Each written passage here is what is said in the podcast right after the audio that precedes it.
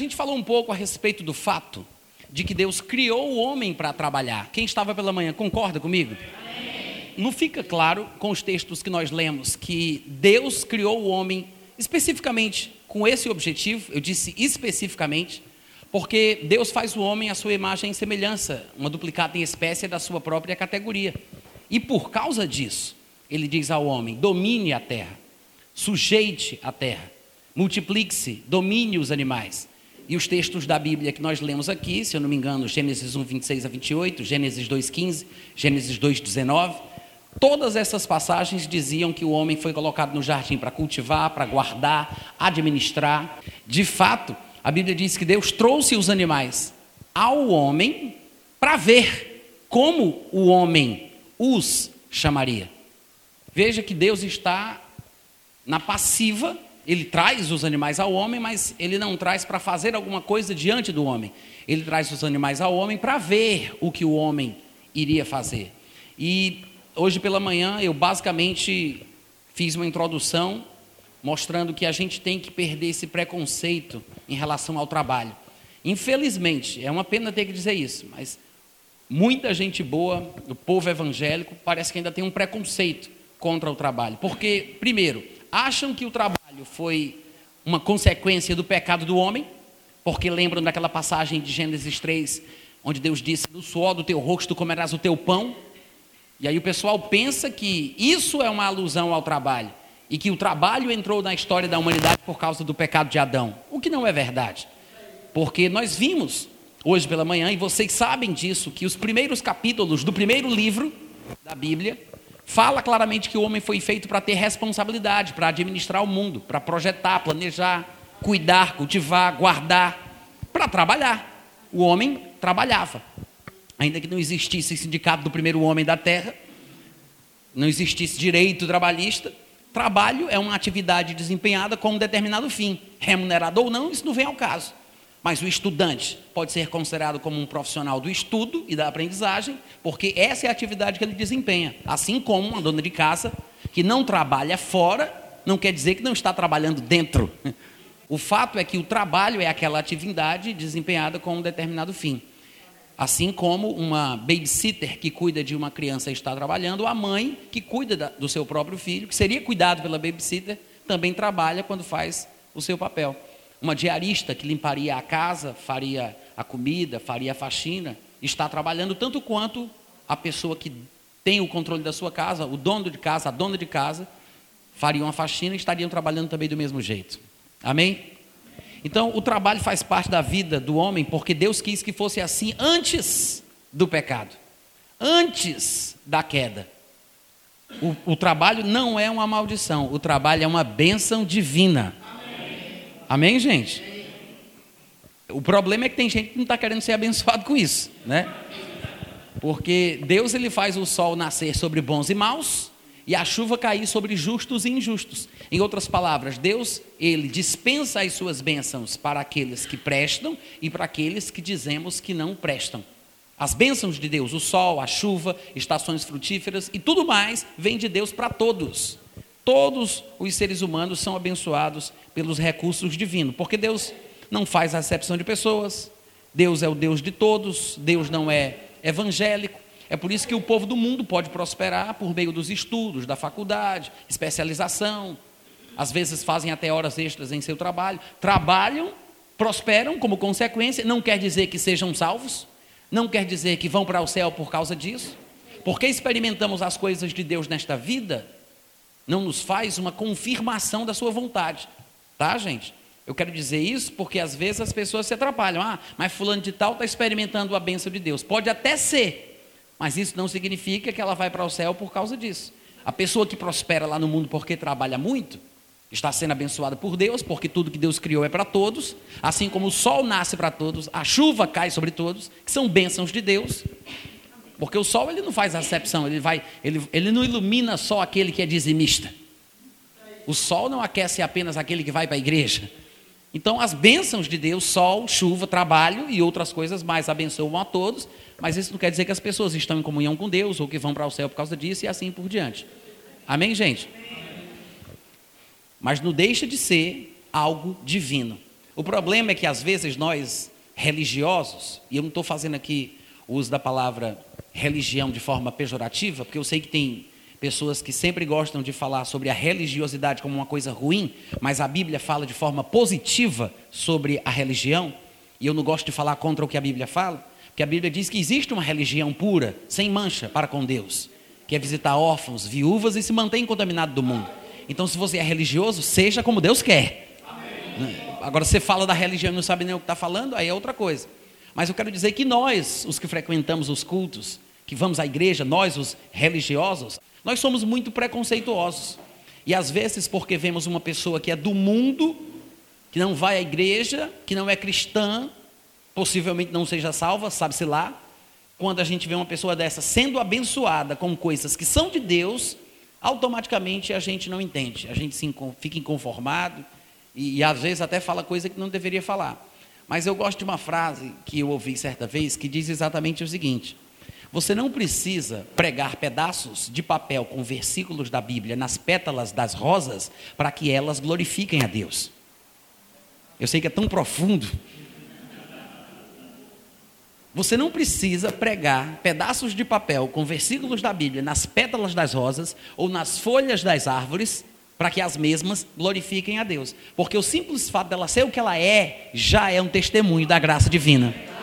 A folha crua, bruta, do jeito que é, sem precisar colar versículo da Bíblia, já glorifica a Deus. Amém, gente? Então, a própria vida do homem, mesmo não sendo crente, quando ele cuida da sua família, quando ele se esforça, faz a sua parte, ele corre atrás, ele está, de uma certa forma, testemunhando verdades divinas. Não quer dizer que ele seja salvo, não quer dizer que ele vá para o céu, mas são verdades divinas. E nós, como cristãos, não podemos continuar demonizando o trabalho. Claro que eu estou falando isso porque faz parte aqui do script da minha mensagem, mas se eu estivesse em outro lugar, dependendo do contexto da situação, eu poderia falar de forma diferente. Talvez a minha abordagem em relação ao trabalho fosse outra. Mas eu sei onde eu quero chegar falando isso aqui. É por isso que eu estou falando dessa forma, que não podemos demonizar o trabalho. Pensar que o trabalho é uma coisa ruim. Nos meios da fé, em comunidades cristãs, mas voltadas para a fé, de vez em quando as pessoas supõem que ganhar alguma coisa na vida, alcançar algum bem na vida, prosperar na vida por meio do trabalho, seja o lado carnal da prosperidade, enquanto alcançar prosperidade na vida por meio da fé, seja o lado espiritual. Eu já vi gente pregando assim. Um dos meus colegas de trabalho estava comigo numa campanha, numa conferência em determinada igreja, que eu não vou dizer o nome, mas eu vi o irmão falando isso. Ele dizia: Nós podemos prosperar na nossa vida através do trabalho, do estudo, da dedicação, da nossa responsabilidade. Isso é bom, mas isso é carnal. Agora, se você quiser prosperar financeiramente de forma espiritual, confesse e creia. Aí você diz assim: Mas Natan, não é bíblico confessar e crer? É, mas não significa que você vai desprezar a importância do trabalho por causa disso. Como se fosse uma coisa errada, como se o certo é você crer falando. Eu vou falar igual o Tiago: tu tens fé? Eu tenho obras. Mostra-me essa tua fé sem obras, que pelas minhas obras eu vou te mostrar o que é ter fé. Isso é Tiago falando. Porque uma pessoa que diz que crê no que a palavra de Deus fala, uma pessoa que diz que acredita, que tem fé nas Escrituras, uma pessoa dessa estuda, uma pessoa dessa sai cedo, distribui currículos, se especializa, trabalha. Isso é uma pessoa que tem fé. Uma pessoa diz que tem fé, mas fica em casa vagabundando para Jesus, não me convence. De, de, braços cruzados, deitado em berço esplêndido ao som do mar e à luz do céu profundo, não me convence. Sou muito mais tendencioso a acreditar numa pessoa que faz por onde, faz a sua parte, que uma pessoa dessa tem fé, do que uma pessoa que fica só nesse negócio de ah, é meu, é meu, é meu, é meu, é meu. Então não é assim que a gente conquista as coisas. Viu, gente? O trabalho é importante e é divino. Trabalhar é uma coisa divina. Porque Deus fez o homem para trabalhar. E por curioso que seja, as pessoas usam inclusive versículos da Bíblia que não entendem, que estão falando exatamente o que eu estou sugerindo aqui, mas em conferências de finanças, de prosperidade financeira e assuntos semelhantes, as pessoas usam muito, por exemplo, o que? Josué capítulo 1, versículo 8. Quem nunca viu um texto como esse sendo usado para se falar sobre finanças, sobre prosperidade financeira? Não cesses de falar deste livro da lei, antes medita nele de dia e de noite, para que tenhas cuidado de fazer segundo tudo quanto nele está escrito. Então farás prosperar o teu caminho e será bem sucedido, igreja. Pessoal, lê esse versículo e começa a pregar em cima dele. Só que o que é engraçado, as pessoas dizem: Você viu o que o texto de Josué fala? Deus vai prosperar o teu caminho. A igreja, oh, aquele desespero. Só que não é isso que o texto diz. O texto não diz que Deus fará prosperar o teu caminho. Vocês perceberam isso? Não? Só os vivos, por gentileza, falem alguma coisa. Veja, ele diz: Isso é Deus, isso é Deus falando com Josué. Ele diz: Não cesses de falar deste livro da lei, medita nele de dia e de noite, mostrando continuidade, frequência, né, perseverança na leitura e na meditação, para que você tenha cuidado de fazer o que nele está escrito. Então farás. Eu quero dizer que Deus não está falando com um homem chamado farás. Então farás. Não, ele está conjugando o verbo fazer na segunda pessoa do singular. Eu farei, tu farás. Ele fará. Ele não está falando com o homem farás, chamado Farás da Silva. Então tu farás prosperar o teu caminho. Justamente o texto que comprova tudo que nós estamos falando aqui desde hoje pela manhã Justamente o texto que comprova isso é usado pelo povo para dizer: Deus vai fazer prosperar o teu caminho. E eu não tenho nada contra a frase: Deus vai fazer o teu caminho prosperar. Eu, eu acho que dá para falar isso em contextos específicos, desde que você saiba o que você está dizendo, você pode falar isso. Mas eu quero lhe mostrar que, inclusive, os textos usados para justificar essa frase ou esse argumento, não é necessariamente isso que o texto diz. Por quê? Porque eu tenho que me defender. Se, se eu simplesmente digo aqui que o homem precisa trabalhar para que. Eu vou conseguir, calma.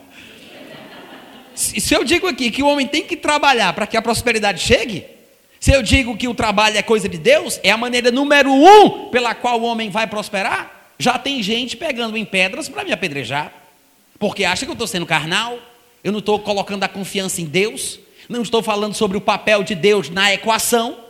É como se eu estivesse salientando muito mais o lado humano do que divino. Então, para me defender desses ataques e desses olhares, eu preciso de textos bíblicos que justifiquem o meu argumento. Então, eu uso esse texto mais para me defender. Porque você vê que as pessoas usam versículos que não são exatamente o que elas dizem. O texto está muito mais em linha com a minha abordagem do que com essa ideia de que tudo está na mão de Deus. É Deus que vai fazer o negócio andar. É Deus que vai, é Deus que vai. Não é? Eu sei que Deus tem o seu, o seu papel. A gente comentou hoje pela manhã, gente. Não havia, por exemplo, erva do campo ainda no jardim do Éden, porque Deus não tinha feito chover. E e não havia homem na terra para que pudesse fazer a sua parte. Deus faz a parte dele e o homem faz a sua. E aqui Deus diz ao homem, Deus diz ao homem, medita nesse livro, porque ele tem pensamentos que não são lá muito comuns. Resumindo, o conselho de Deus é esse: se você se expor à sabedoria que este livro sagrado contém, ele vai reprogramar a tua forma de entender a vida. Isso é a, medita a meditação faz isso, né? Se submeter a um exame interior é um processo de reprogramação mental. Gente, eu estou falando de uma coisa que aconteceu comigo. Eu tenho 45 anos de idade. Quando eu tinha 12, 13 anos, eu comecei a fumar maconha. Eu tinha uma plantação de maconha no quintal da minha casa, não era para tráfico, era consumo próprio, amém? Nem todo mundo entende essa piada. Eu fiquei esperando para ver como vocês iam reagir. Mas eu era completamente perdido, fumava maconha, cheirava cola, surfista, capoeirista, tinha brinco na orelha, cabelãozão grandão. Eu sei que não parece, um rapaz bonito, bem jeitoso, mas eu era completamente desengonçado. E a minha família toda, por parte de mãe, tinha esquizofrenia. Um primo meu se matou, outro primo meu, por causa de loucura, foi assassinado. O pai desse primo assassinado morreu no manicômio. E a mesma coisa aconteceu comigo. A minha família, por parte de mãe, toda assim. Eu tinha 13, 12 anos de idade. Quando eu cheguei aos 16, 17, por causa das influências de músicas do Raul Seixas e da filosofia hindu, do livro sagrado Bhagavad Gita, que falava de espiritismo e outras coisas mais sobre mantra yoga, bhakti yoga e raja yoga, que são as yogas para o espírito, para a alma e para o corpo, eu fiquei completamente perdido. Tive um surto psicótico e a mesma doença que estava presente na família da minha mãe pegou em mim, que a minha mãe vivia dizendo que tinha medo que isso acontecesse. Fui internado na, na casa de repouso Nosso Lar, não, nosso era o meu, né? mas esse é o nome, Casa de Repouso Nosso Lar, lá na Avenida da Reitoria, em Fortaleza. E fiquei numa jaula por 40 dias, uma cela, uma jaula mesmo. E eles me colocaram numa cama de cimento, sem colchão, com argolas de aço chumbadas nessa cama e me amarraram com, com, com eram pedaços de pano que eu não sei, ataduras, que eu não sei como era aquilo, mas me amarraram ali, me pisaram, pisaram no pescoço, cuspiram na minha cara, me chutaram, algum tratamento médico que a gente não entende. Depois veio um outro companheiro de loucura e me desamarrou. Mas eu fiquei. Gente, vocês estão rindo, eu estou falando da minha vida. É verdade. Tem gente que não gosta quando eu falo isso, porque eu sempre coloco piada em tudo, até em coisa séria. Mas é a minha história, estou falando de coisa que eu vivi. E tem mais. Depois de 40 dias, os médicos me soltaram para eu ficar no pátio com os outros doidos, porque eu estava tomando remédio controlado e eu já ficava mais. É, é, como é que se chama? Domável porque eu estava mais drogado, dopado, então dava para pegar, não fazia muita confusão. Quando minha mãe me viu pela primeira vez, ela ficou apavorada, então decidiu me levar para casa, assumiu a responsabilidade de que cuidaria de mim, porque realmente eu era perigoso, todo doido é perigoso, e às vezes tenta se matar, às vezes tenta matar algum parente, tenta matar alguém, é realmente um perigo. E me levou para casa. E eu tinha que tomar remédio controlado para o resto da vida remédio controlado por resto da vida. De fato, na medicina, eu acho que até hoje ainda se fala que a esquizofrenia não tem cura. Parece que já diagnosticaram quatro tipos de esquizofrenia. A minha era esquizofrenia paranoide, que é aquela onde a pessoa vê coisas e ouve vozes. Se tiver cinco pessoas comigo num restaurante, eu converso com as cinco porque eu sei que alguma não é verdadeira, mas não sei qual é. Essa é a esquizofrenia paranoide. Você vê três pessoas, duas são verdadeiras, uma é falsa. Então eu falava com todo mundo. Eu não sabia quem era falso ali, que, era só uma imaginação da minha cabeça. Ouvia vozes, via vultos, conversava com animais, via demônio, essa coisa toda. Loucura, pacote completo. Só que Jesus me curou. Eu sei que até hoje há controvérsias, tem que não acredite. Mas O que eu quero dizer para vocês é que eu fiquei dos 12 ou 13 aos 17, que foi quando eu tive o surto psicótico, nas drogas, totalmente perdido. Depois dos 17, 18 que eu me converti, servi o exército, fiquei viciado no Novo Testamento, só li o Novo Testamento, estudava o Novo Testamento, mas para quem não sabe, eu só tenho até a oitava série, por causa disso, por causa desse problema. Porque eu não pude estudar. Quando eu passei para o primeiro ano do segundo grau, que eu acho que a gente deve ter passado porque roubamos algumas provas, que eu era desse tipo de gente. No primeiro ano do segundo grau, eu fui internado, então eu não concluí nem o segundo grau nos estudos convencionais. Depois que eu comecei a ler a Bíblia, eu lia os textos da Bíblia e eu não entendia o que estava escrito, porque eram palavras muito complicadas para mim. Eu não, tinha, eu não tinha tido tempo de estudar muito, então eu ia ler as palavras e não sabia o que significava. Chocarrice, parvoíce, ensoberbecido. Eu não sabia o que era isso. Aí eu tinha que olhar no dicionário o que significava aquela palavra. Quando chegava no dicionário, aí tinha lá no começo daquele verbete, ADJ ponto, SUBJ ponto. Tava bonito aqui o fundo musical. SUBJ ponto, ADJ ponto. Aí disse, o que é isso? Aí eu ia para o começo do dicionário, aí lá tinha uma lista das abreviaturas. ADJ, adjetivo. SUBJ, substantivo. Só que eu não sabia o que era adjetivo. Eu não sabia o que era substantivo. Aí eu peguei a enciclopédia de português da minha mãe, procurava a palavra adjetivo, para entender o que era adjetivo, para entender o que era aquela palavra, para entender o que estava dizendo na Bíblia. Pois não foi que esse negócio começou a me estimular a estudar? Justamente por causa disso, querendo entender os textos da Bíblia, nesse processo, eu percebi que o conhecimento era uma coisa que se adquiria com muito esforço. Não era tão simples como eu imaginava. Eu tinha que me esforçar. E olhe que naquela época eu orava em línguas três horas por dia. Fazia. Nunca, alguém aqui já fez jejum de três dias? Três dias. Eu fiz. Para você ver como eu era desesperado por Deus, esfomeado pelas coisas de Deus e tinha um certo fanatismo na minha forma de me dedicar ao Senhor. Mas eu precisei estudar para entender o que estava escrito. Nesse processo de estudo, eu acabei fazendo cursos. Hoje eu falo inglês quase fluentemente, entendo tudo que passa nos jornais, consigo me comunicar. Tenho formação técnica em programação de computadores. Comecei a estudar francês sozinho, percebi que eu podia aprender. Estudei sozinho e aprendi computação gráfica.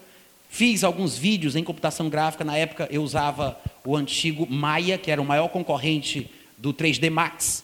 Coisas que eu achava impossíveis de serem aprendidas, eu fazia questão de tentar aprender para ver se eu tinha capacidade, para me convencer de que eu não era burro, que eu achava que eu fosse. Então, nessa brincadeira, eu disse: não, então vou fazer um supletivo. Concluí o segundo grau. Depois, ainda fiz vestibular para jornalismo e para cinema, que eram coisas que eu gostava, mas eu acabei não passando, porque uma das razões foi: primeiro, eu não frequentava a escola há muito tempo, então eu não sabia quais eram as regras da redação. Eu estudei por conta própria e fui prestar o vestibular. E como eu não estava treinando muito a escrita cursiva, eu só sabia escrever com letra de forma. Tirei zero na redação, porque eu escrevi em letra de forma. E olhe que eu escrevo relativamente bem. Eu sei redigir um bom texto, mas infelizmente tirei zero. E na outra prova de vestibular eu estava com muito sono, preferindo ir. Mas o que acontece é o seguinte: o que eu, eu quero dizer é o seguinte: tudo o, hoje eu estou cursando teologia, estou no finalzinho de um curso de bacharelado em teologia, mas a grande maioria das coisas que eu aprendi, gente, eu aprendi por conta própria, lendo sozinho, estudando sozinho, me esforçando, me dedicando. E eu sempre digo isso para justificar o seguinte: se um louco, ex-maconheiro, esquizofrênico, consegue vencer dificuldades como estas, qualquer um de vocês consegue, porque vocês já são melhores do que eu qualquer um consegue. Com a graça de Deus, com a misericórdia de Deus, com a ajuda do Espírito Santo, a gente consegue qualquer coisa que a gente quiser. Não importa o tempo que leve. Eu me lembro como se fosse hoje, quando eu entrei naquele curso de inglês que eram de quatro anos. Era um curso da prefeitura, era gratuito. Você só tinha que passar na prova de seleção, que era português e conhecimentos gerais. E eu me lembro quando eu fui me inscrever para fazer aquele curso que alguns dos meus amigos diziam: Natan, como é que você vai fazer um curso desse? Você vai passar quatro anos. Se fosse mais curto, eu fazia. Só que tem coisas que você não consegue aprender em pouco tempo. Tem coisas que exigem uma dedicação maior e mais tempo também. E aí eu entrei e depois de quatro anos fazendo o curso, até hoje, alguns desses meus amigos me dizem: Não, mas um dia eu ainda vou fazer um curso de inglês. Por quê? Porque a pessoa sempre coloca as atividades mais para frente, quando ela tem preguiça de trabalhar, tem preguiça de agir, de fazer a sua parte. Nós precisamos vencer o comodismo. É por isso que eu acho importante demais falar sobre o trabalho dentro da igreja. Deus diz: medita no livro de dia e de noite, para que você tenha cuidado de fazer tudo que está escrito, então tu farás prosperar o teu caminho. A pessoa acaba de ler e diz: Deus vai abrir as portas. Acaba de ler. A pessoa acaba de ler, aí diz: Deus vai fazer prosperar o meu caminho. Tá doido, é criatura? O texto diz claramente: Tu farás. Vocês têm coragem de dizer isso comigo? Coloca a mão no peito assim, fala assim, ó. Eu farei. Eu Eita, que responsabilidade! Nós fazemos. Não é pecado assumir a responsabilidade que Deus me deu. Não é pecado. Tem gente que fica, ah, mas sei lá, de repente estou colocando muito foco em mim. Será que não corro o risco? O povo não corre o risco de ficar em si mesmado? Né? Tipo um cururu teitei inchado. pavão, eu farei, eu isso, eu aquilo. Gente, precisamos aceitar o papel que compete a nós. Não é pecado aceitar que somos o que Deus diz que somos, que devemos fazer o que Deus espera que façamos. Não é pecado, é a nossa parte, é o nosso papel. Nós fazemos prosperar o nosso caminho. E o que é interessante no processo desse fazimento aqui, veja que é, primeiro, a meditação nas Escrituras. Deus, antes de qualquer coisa, lhe diz: medita no livro, de dia e de noite, para que você tenha cuidado de fazer o que está escrito nele. Porque a meditação num livro que contém pensamentos que não são lá muito comuns, com certeza vai influenciar a minha forma de ver a vida. É, é por isso que eu falei um pouco da minha história, porque me mudou radicalmente completamente a minha forma de enxergar o mundo. O que eu era, o que eu sentia, o que eu pensava, de um adolescente drogado, completamente perdido, Raul Seixista, para o que eu sou hoje. Não que eu seja muita coisa, mas quando eu olho para trás, quando eu, eu, eu não me comparo com ninguém, mas eu me comparo comigo mesmo. Vocês não me conheceram? Eu me conheci, eu estava lá. Eu sei como é que eu era. Gente, é uma transformação gigantesca. Gigantesca. Você aprender, adquirir uma profissão, você conseguir saber que pode aprender coisas difíceis, você avançar, progredir, trabalhar. A Bíblia faz isso com a gente. Os pensamentos que a Bíblia contém, elas, é, é, esses pensamentos mudam a nossa mentalidade. É, é, eu vejo isso. Deus está falando exatamente isso. Medita no livro, porque Ele te fará sábio e você, com sabedoria, fará o seu caminho prosperar. Não é sabidagem, tá? Não é malícia. Ah, quer dizer então quando eu ler a Bíblia eu vou ficar bem esperto, bem malandro, vou ficar, vou ficar sabido para poder enrolar os bestas. Não é isso? Não é isso. Amém, irmãos? Ele está falando sobre sabedoria, planejamento, prudência, responsabilidade, organização, perseverança, dignidade, nobreza. Que inclui não jogar papel na rua. Não jogar papel da janela do carro. Amém? apenas enfatizando a palavra do Senhor que veio esta manhã para essa igreja. Outro texto que fala exatamente a mesma coisa, que está em Josué 1,8, e eu não sei se todos percebem isso, é o Salmo primeiro, tão citado e tão memorizado, né, pelo povo evangélico. Bem-aventurado o homem que não anda no conselho dos ímpios, que não se detém no caminho dos pecadores, nem se assenta na roda dos escarnecedores. Antes, o seu prazer está na lei do Senhor, e, eu acho que fica implícito aqui para todo mundo que ele está falando da Bíblia, das Escrituras Sagradas, a lei de Deus, a Torá. Aí ele fala, e na sua lei medita, de dia e de noite, que está escrito lá em Josué, a mesma coisa. Medita no livro da lei de dia e de noite. A mesma coisa. O seu prazer está na palavra, nessa palavra medita de dia e de noite. Ele, este que medita de dia e de noite, é como árvore plantada junto à corrente de águas, que no devido tempo dá o fruto, cuja folhagem não murcha, e tudo quanto ele faz. Tudo quanto quem faz? Deus faz? O Espírito faz? Jesus faz? Tudo quanto quem faz? Ele, eu, eu, tu, ele, nós, vós, eles. Tudo quanto este que medita na palavra faz, será bem sucedido. Então você observa que ele medita para crescer, para que quando ele fizer o que ele faz, possa prosperar. Mas é ele que faz. Ah, Deus prosperou o meu caminho. Claro que podemos atribuir a Deus tudo o que a gente experimenta na vida. Afinal de contas, tudo vem dele. Nós viemos dele e para ele um dia voltaremos. Tudo é de Deus. Mas saiba colocar os pingos nos is. Entenda a parte subjetiva do processo. Existe uma subjetividade no processo da manifestação do milagre. Muitas vezes as pessoas não entendem que tem muito da participação humana em muitos milagres, até nos milagres criativos, como o surgimento de um novo braço, o desaparecimento do câncer, a cura de uma doença incurável. Você vê na Bíblia quantas vezes Jesus Cristo tomou a iniciativa para curar alguém. Você vai procurar na Bíblia, é difícil você encontrar. Eu me lembro de uma, no tanque de Betesda. quando ele chega para um paralítico e pergunta se ele quer ser curado. Mas na grande maioria das ocasiões, você vai investigando, vai investigando, você vai ver, sempre foi iniciativa do povo, porque ouviram antes a pregação de Jesus, ou porque a fama da sua mensagem chegaram até elas. As pessoas que eram curadas, normalmente ouviam de Jesus. A tua fé te curou. A tua fé te curou. Então eu acho que esse lado da história muitas vezes é esquecido não é ministrado e é por causa disso que a gente vê tanto desequilíbrio. E na área financeira não é diferente.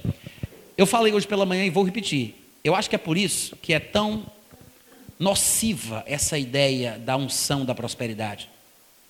Eu acho até que dá para falar sobre a unção da prosperidade de forma positiva, desde que se fale com responsabilidade e se tome bastante cuidado com aquilo que se diz. O problema é que me parece que se gera uma sensação de que as pessoas vão prosperar quase como que milagrosamente. É como se eu seguisse uma espécie de regra de, de receita de bolo, eu, eu sigo aquela receitinha de bolo, e automaticamente alguma coisa milagrosa vai acontecer comigo, porque eu fiz o que me foi sugerido. E as coisas não são assim. Para falar a verdade, eu acho que poderia ser muito mais perigoso se a pessoa prosperasse financeiramente fazendo o que foi dito pelo pregador, do que ela prosperando por meio do trabalho, da meditação na palavra, através do tempo, como as escrituras falam.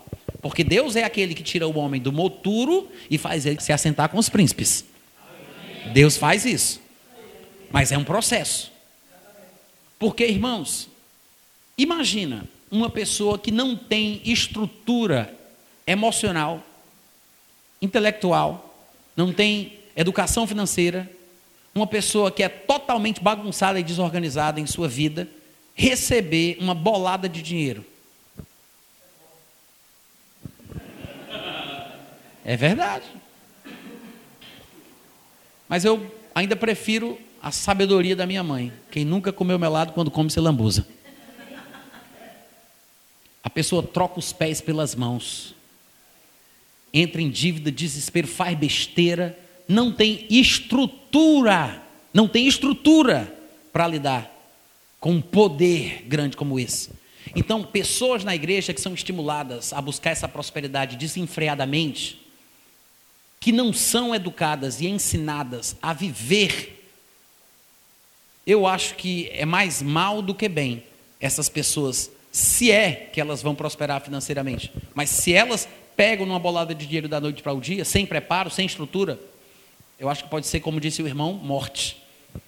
E a gente vê várias histórias que são noticiadas em telejornais do nosso Brasil, de pessoas que ganharam na loteria, depois de pouco tempo perdeu tudo, e não só isso, ficaram piores do que estavam. Direto a gente vê falar isso aí. Porque a pessoa pensa que tem muito dinheiro, não, tem, não sabe administrar e vai gastando, feito louco, e vai fazendo coisa que não deve fazer. Daqui a pouco acaba o dinheiro, a pessoa não percebeu o que ela fez, porque não tinha estrutura, não tinha maturidade, não foi educada. É por isso que Deus, antes de qualquer coisa, Ele diz: medita no livro, estuda de dia e de noite, faz a tua parte, estuda, medita de dia, medita de noite. Para que tenhas cuidado de fazer o que está escrito nele, e então tu vai fazer prosperar o teu caminho. Mas vai fazer prosperar de uma forma equilibrada, de uma forma correta, porque a pessoa foi treinada para isso. E é por isso que Deus, antes de falar da prosperidade que vai vir como resultado, ele fala do fundamento que tem que ser estabelecido para isso. Então eu me pergunto, eu me pergunto, onde estão as pregações que falam mais da importância do fundamento, do estudo, do preparo? Porque quando se fala hoje de prosperidade financeira, todo mundo só fala daquilo que todo mundo quer: o dinheiro, o carro, a casa, a prosperidade. Só se fala mais sobre isso. Então, hoje em dia, nesse mundo acelerado, é uma coisa mais, né? Venha, dê, dê os seus 10 mil e saia daqui abençoado com 10 vezes mais. Então, a pessoa só faz a sua parte e vai embora esperando receber o troco. Mas não se prega sobre estudo, trabalho, dedicação, esforço, compromisso. Não se fala. Porque não estimula as pessoas a ficarem naquele estado de transe para darem cada vez mais. Porque você está chamando a responsabilidade do povo. Você está dizendo para as pessoas que elas têm que fazer alguma coisa? Você está dizendo que você tem que trabalhar, que Deus faz a parte dele, mas você tem que fazer a sua? esse tipo de mensagem, de pregação, gente, não é popular. A verdade é essa. Vocês estão me ouvindo? Amém. Não é popular, infelizmente, mas continua sendo bíblica. Amém.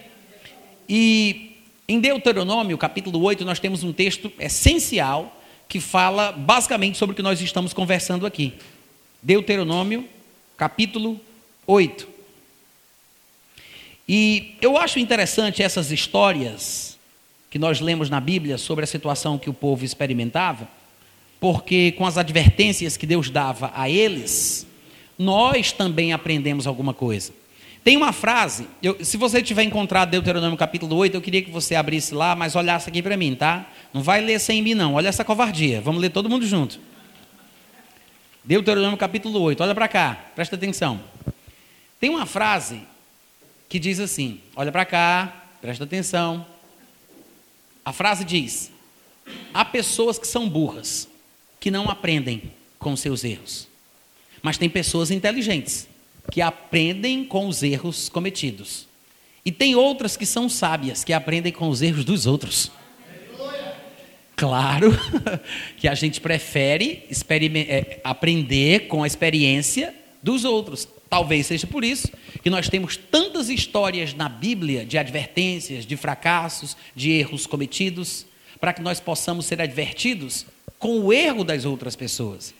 No texto que a gente vai ler daqui a pouco, não é agora? Levanta a cabeça.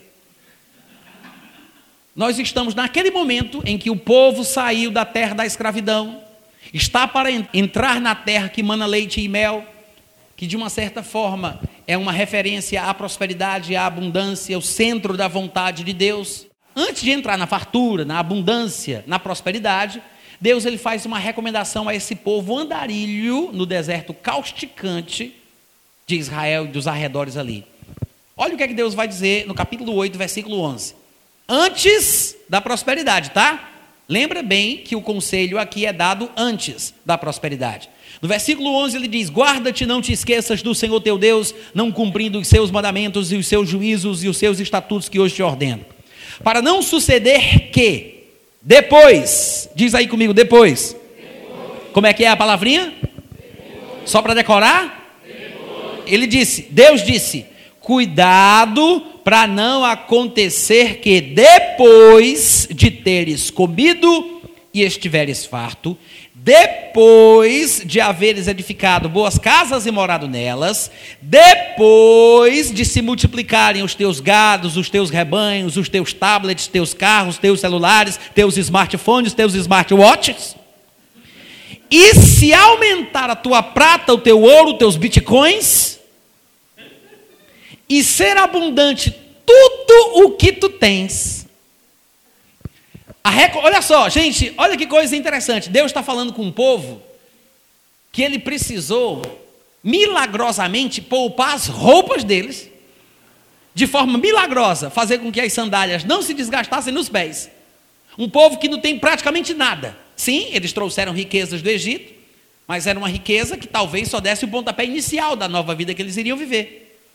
Eles não estavam nesse momento com essa abundância toda. Por isso que Deus diz: vai vir, então, depois da prosperidade. Deus está falando para pessoas que, vamos dizer assim, né, por causa da nossa ilustração aqui, do que a gente quer falar hoje, hoje à noite. São pessoas que ainda não prosperaram. São pessoas que vão prosperar, mas ainda não prosperaram. Ainda não entraram na terra prometida, na terra que manda leite e mel. Ainda não construíram casas boas, como Deus falou. Não se aumentou a prata nem o ouro. Ainda não é abundante tudo quanto eles têm, mas Deus sabe que se eles fizerem tudo certinho, isso vai acontecer. A preocupação de Deus não é que eles possuam muitas coisas, é o que pode acontecer no coração deles depois da prosperidade. Veja que Deus não está preocupado com a prosperidade, mas está preocupado com o coração da pessoa que prospera. O problema não é a prosperidade, o problema é o coração da pessoa. E eu gosto de uma frase que uma amiga minha costumava dizer: Deus não quer o seu dinheiro, Ele quer o seu coração. Porque se Ele tiver o seu coração, Ele tem o seu dinheiro. Então, sempre o foco de tudo é onde é colocado o nosso coração, seja na escassez, seja na abundância, seja no momento de necessidade, seja na fartura. Onde está o nosso coração? E eu sei que tem gente que fala que a, a, pobreza, a miséria, ela pode afastar o homem de Deus, porque ele vai praguejar, vai duvidar da sua existência, da sua bondade, e assim acaba se afastando de Deus. Gente, mas a prosperidade também pode fazer a mesma coisa. A mesma coisa. Você não lembra que Satanás ofereceu a Jesus o poder e a glória dos reinos do mundo, com o objetivo de desviá-lo do seu propósito? Ou você não percebeu que as pessoas que vivem para trabalhar, que só têm o olho na prosperidade, não vêm muito à igreja? Vocês já perceberam isso? A pessoa, quando está carente, vem orar, vem buscar, vem pedir, mas quando a coisa chega, ela some. Nem para dar tchau dá tempo. Some. Porque agora tem casas para cuidar, carros para lavar, lugares para conhecer. Quanto mais coisas ela tem, menos controle da vida dela ela possui. Porque ela se entrega ao prazer de possuir coisas, de cuidar das coisas, e em vez de ter dinheiro, parece que é o dinheiro que está tendo ela. Não, gente, estou pregando muito bem hoje à noite. Cadê os amigos? Aleluia. É verdade ou não é? Essa advertência aqui é exatamente para isso aí. É por isso que eu não gosto de falar desse negócio de gente, todo mundo vai ficar rico, porque eu já tenho medo. Tenho medo. A igreja esvaziar. Vou ficar rico mesmo, eu tenho até medo, o povo não vir mais para a igreja. É por isso que antes de qualquer coisa, o povo precisa ser treinado, educado, entender as prioridades. Gente, imagina o que seria, o que seria Recife se os crentes que tem Recife, porque tem muito crente aqui, né? A cidade tem muito. O grande Recife aí só tem crente. Imagina o que seria se esses crentes que prosperam tivessem o coração nas coisas de Deus. O cuidado com os pobres, o cuidado com os irmãos mais necessitados. Até mesmo os ministros que estão na obra de tempo integral não passariam tanta necessidade. Mas a gente não tem bondade, a gente não tem compaixão, a gente não tem misericórdia. Nós só pensamos em nós mesmos, não olhamos para o outro. Porque hoje em dia nós somos treinados a sermos egoístas, sem perceber, até por meio de pregações. Parece que tem uma mensagem subliminar que diz que eu tenho que me preocupar com a conquista, com a vitória, com a posse, com a prosperidade, com a abundância, com a vitória e assim por diante. Mas eu não me preocupo mais com os outros. Eu não tenho mais compaixão, misericórdia, eu não compartilho aquilo que eu possuo. Parece que o objetivo é ficar rico para mostrar que Deus é fiel. E é sobre essas coisas que Deus faz advertência ao seu povo. E eu acredito que esse texto serve para a gente também. Deus diz: Olha, vai se multiplicar o teu ouro, vai se multiplicar a tua prata, vai se multiplicar o teu gado, você vai edificar casas boas, você vai morar nelas, vai ser abundante tudo que você tem. Mas Deus diz: Cuidado com como vai ficar o teu coração depois.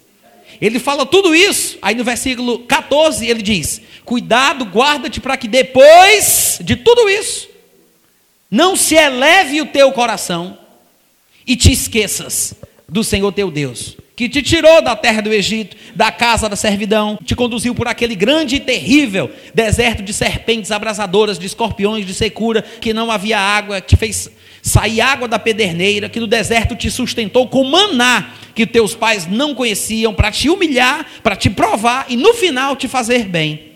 Aí ele diz no versículo 17: Por isso, é o pois aí, né? Não digas pois, por isso, não digas no coração. E eu acho interessante que no versículo 14 ele diga: Não se eleve o teu coração, e no versículo 17 ele diga: Não digas, pois, no coração, porque o foco é o coração, que é justamente aquela parte que ninguém vê. Porque, gente, é tão fácil fingir no meio dos crentes. Você não sabe se eu sou ganancioso, você não sabe. Você não sabe do que está no meu coração, se eu sou avarento. Você não sabe. Porque o homem vê a aparência. Só Deus é que vê o coração. Então a gente está falando aqui de um negócio do qual não tem como fugir. Não tem como fugir. Você pode disfarçar do jeito que você quiser e se dá muito bem, ganhando até promoção dentro da igreja. Apelidinho carinhoso, tapa nas costas, oportunidade para testemunhar o milagre de Deus no domingo à noite com a mão no microfone. Mas Deus sabe o que está no nosso coração. Aí ele diz: não se eleve o coração. Por quê? Porque às vezes, quando o coração se eleva, a pessoa é suficientemente treinada para falar com a boca de uma forma que engana os bestas. Porque eu sei falar certo, eu sei justificar de forma correta, eu sei dizer que a glória é de Deus. Eu sei falar certo. Mas a questão não é o que eu digo, o que eu falo, o que eu, a justificativa que eu dou, é o que no meu coração eu penso. É por isso que ele diz: não diga, não é na boca, para os amigos, no púlpito, não é o testemunho que você dá, não é as coisas que você fala, é o que você diz no coração, lá dentro do coração. Não diga no coração. Agora, o que é que ele diz para não dizer? O que é que Deus diz que não pode ser dito no coração? A minha força e o poder do meu braço me adquiriram estas riquezas. Opa, peraí. Até agora nós estamos falando aqui, desde hoje pela manhã, sobre o nosso papel. A importância da gente entender que nós temos um papel a desempenhar. Sim, Deus tem o lado dele, mas nós temos o nosso. Temos que trabalhar, produzir, administrar, estudar, fazer a nossa parte. Então, nós temos que usar as nossas mãos e os nossos braços para adquirirmos riquezas. Aí, como é que agora a gente chega num texto onde Deus diz que eu não posso dizer no coração que foi a minha força e o meu braço que me adquiriu? Se eu estou falando aqui que a gente tem que adquirir, que a gente tem que trabalhar, que a gente tem que correr atrás e fazer por onde? Como é que agora vem um texto que diz que eu não posso dizer que fui eu, a minha força, o meu braço? A questão não é você dizer, fiz o meu trabalho, estudei, me esforcei, conquistei. O problema não é esse. É como você sente quando diz isso? Ou como é que lá dentro do seu coração você pensa? Porque a questão é se esquecer de Deus. Lembra que no versículo 14 ele disse: Cuidado para que não se eleve o teu coração e te esqueças do Senhor. Porque quando a pessoa diz no coração, fui eu, foi a minha força, foi o meu braço, ela está falando apenas de uma parte da história. Porque a minha força, o meu braço, minha inteligência, meus peixes, é um lado. Mas o que o, texto está dizendo é, versículo 18: Antes, em vez disso, te lembrarás, em vez de se esquecer, te lembrarás do Senhor teu Deus. Por quê? Porque é Ele que te dá força, te dá força para, olha a conjugação verbal aí, adquirires. Ele disse: Deus te dá força para adquirires riquezas, para confirmar a sua aliança, que sob juramento prometeu a teus pais, como hoje se vê. Então veja que está tudo certo. A questão aqui é não se esquecer da parte de Deus.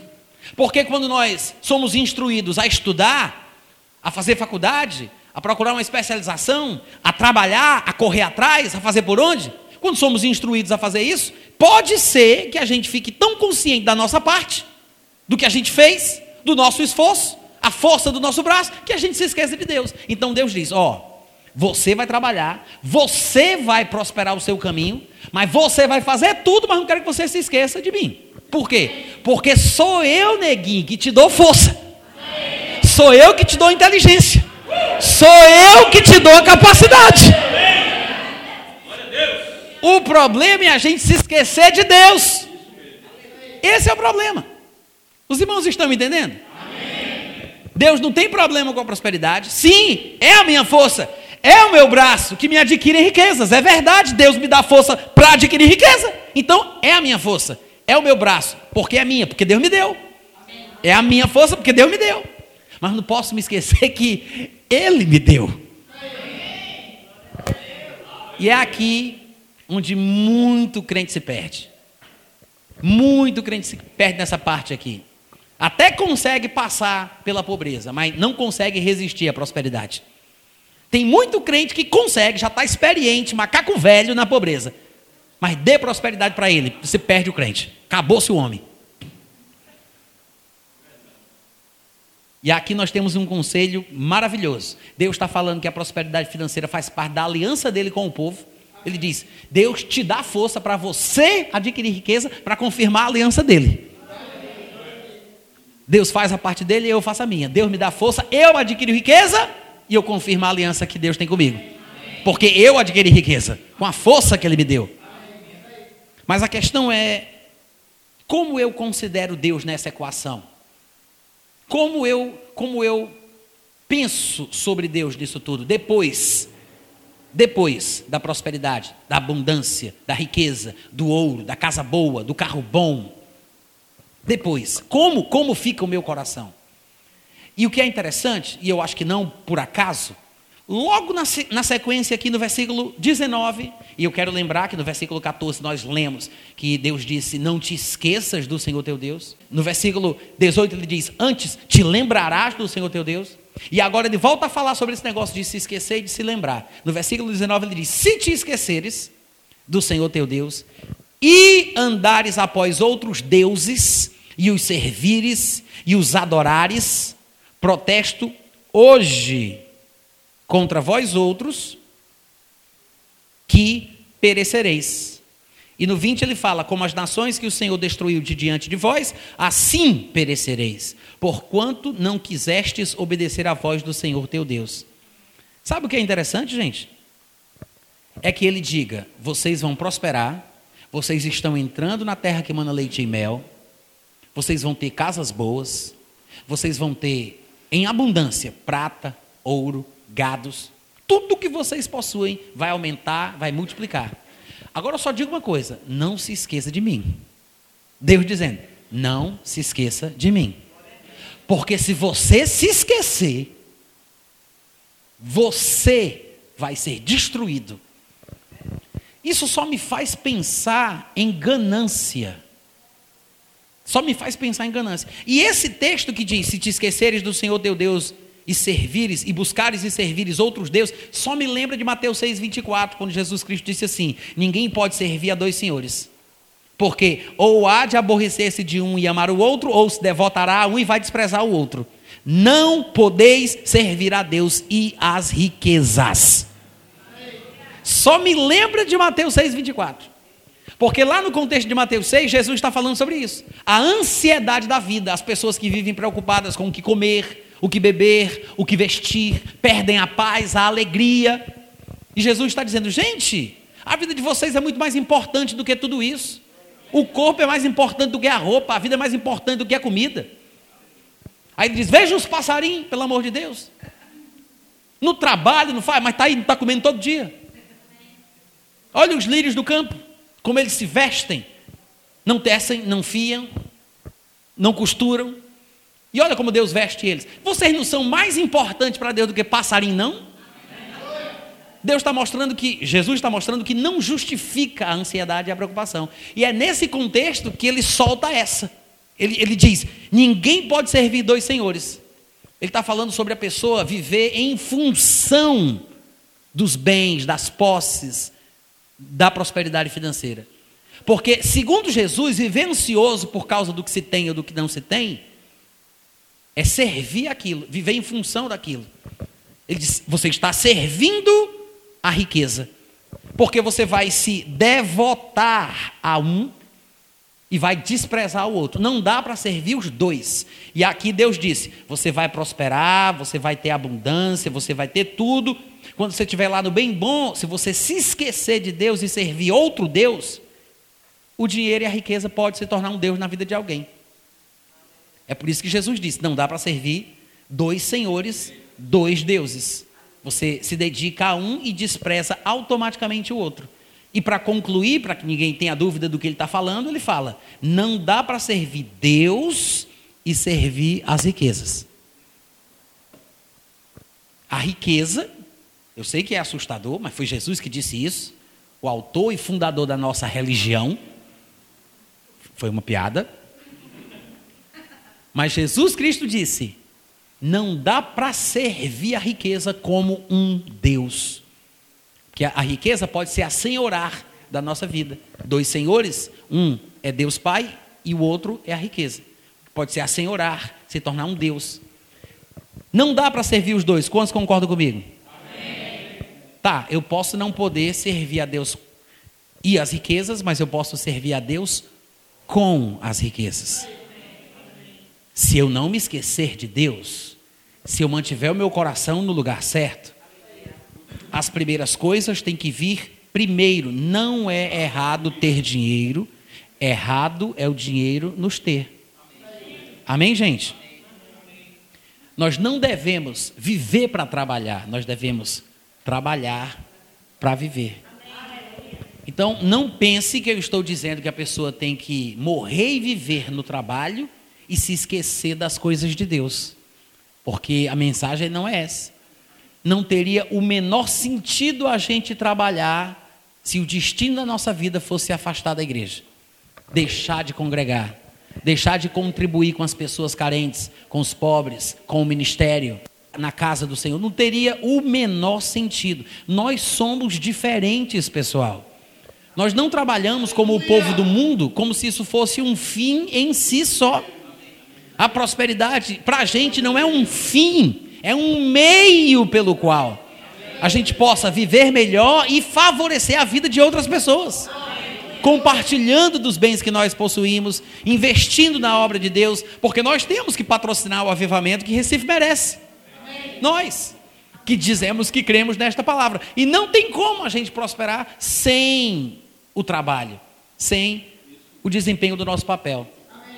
Vocês concordam comigo? Então nós temos que ter cuidado.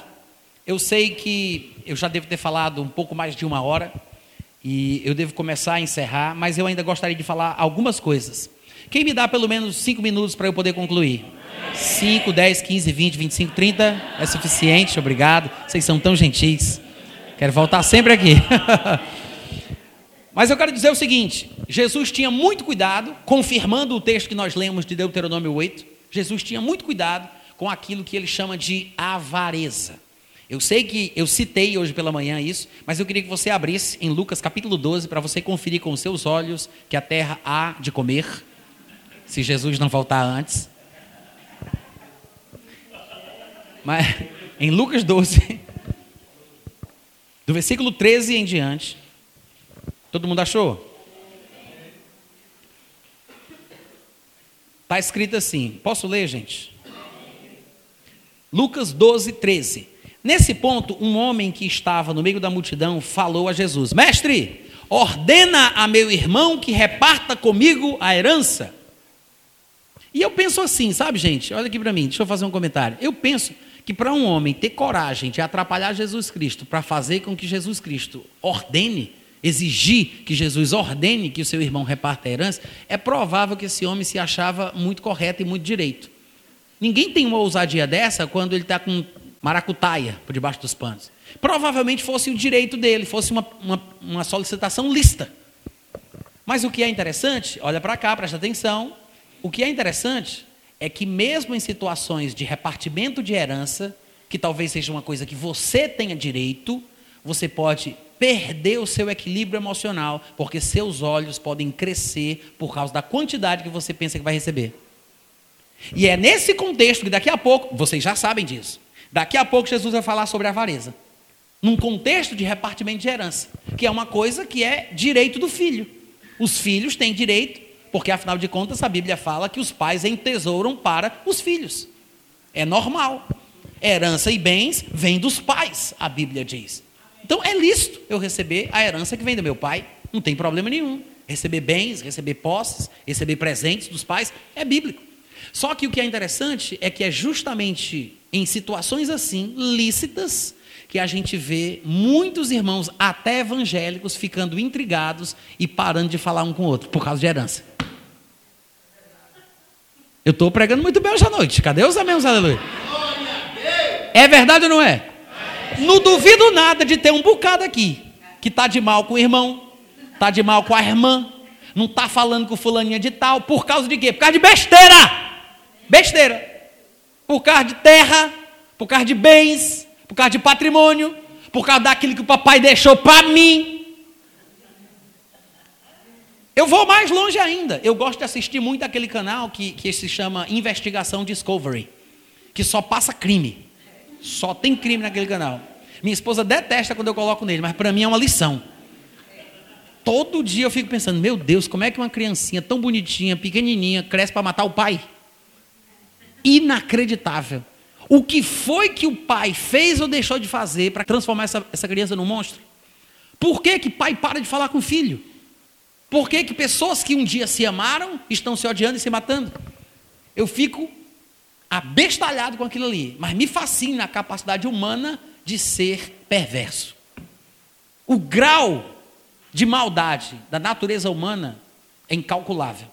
E não pense que você, porque é crente, não tem esse lado ruim. A banda podre está escondida em algum lugar do nosso ser. E às vezes, situações como essas, em disputa de herança, de família, surge esse lado encapetado do seu ser. É verdade. É verdade. Eu já vi muito crente dando facada no outro. Já vi. Vocês sabem disso, vocês estão rindo aí, mas vocês sabem disso. Crente que fica tão nervoso que sai falando palavra no meio da rua, até nome que a gente nunca ouviu falar. De, uma coisa diz, meu Deus do céu, que foi que aconteceu? Por causa de dinheiro, de herança. É ou não é? É ou não é? Agora, é uma vergonha, é uma vergonha a gente deixar isso ser mais importante para a gente do que o nosso testemunho. É ridículo, é ridículo.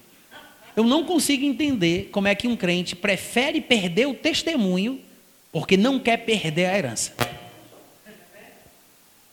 Qual é o testemunho que você dá para os seus parentes que não são crentes?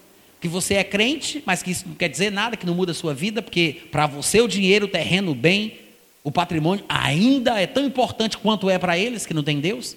Qual é a diferença entre você e a pessoa do mundo? Porque, irmãos, se a nossa esperança em Deus se resumir aos bens, às posses e às coisas que podemos experimentar nessa vida, nós somos os mais miseráveis de todos os homens. Os mais miseráveis, porque é por causa da nossa esperança do futuro que a gente não casa com qualquer pessoa, a gente não aceita qualquer emprego, a gente não vive de qualquer jeito toda essa vida de restrição por um bem maior que não faz parte daqui. Se a nossa esperança se resumisse às coisas desta vida, seríamos os mais miseráveis de todos os homens. E aí vai o crente lá, perde o testemunho por causa de terra, por causa de dinheiro. Não faça isso.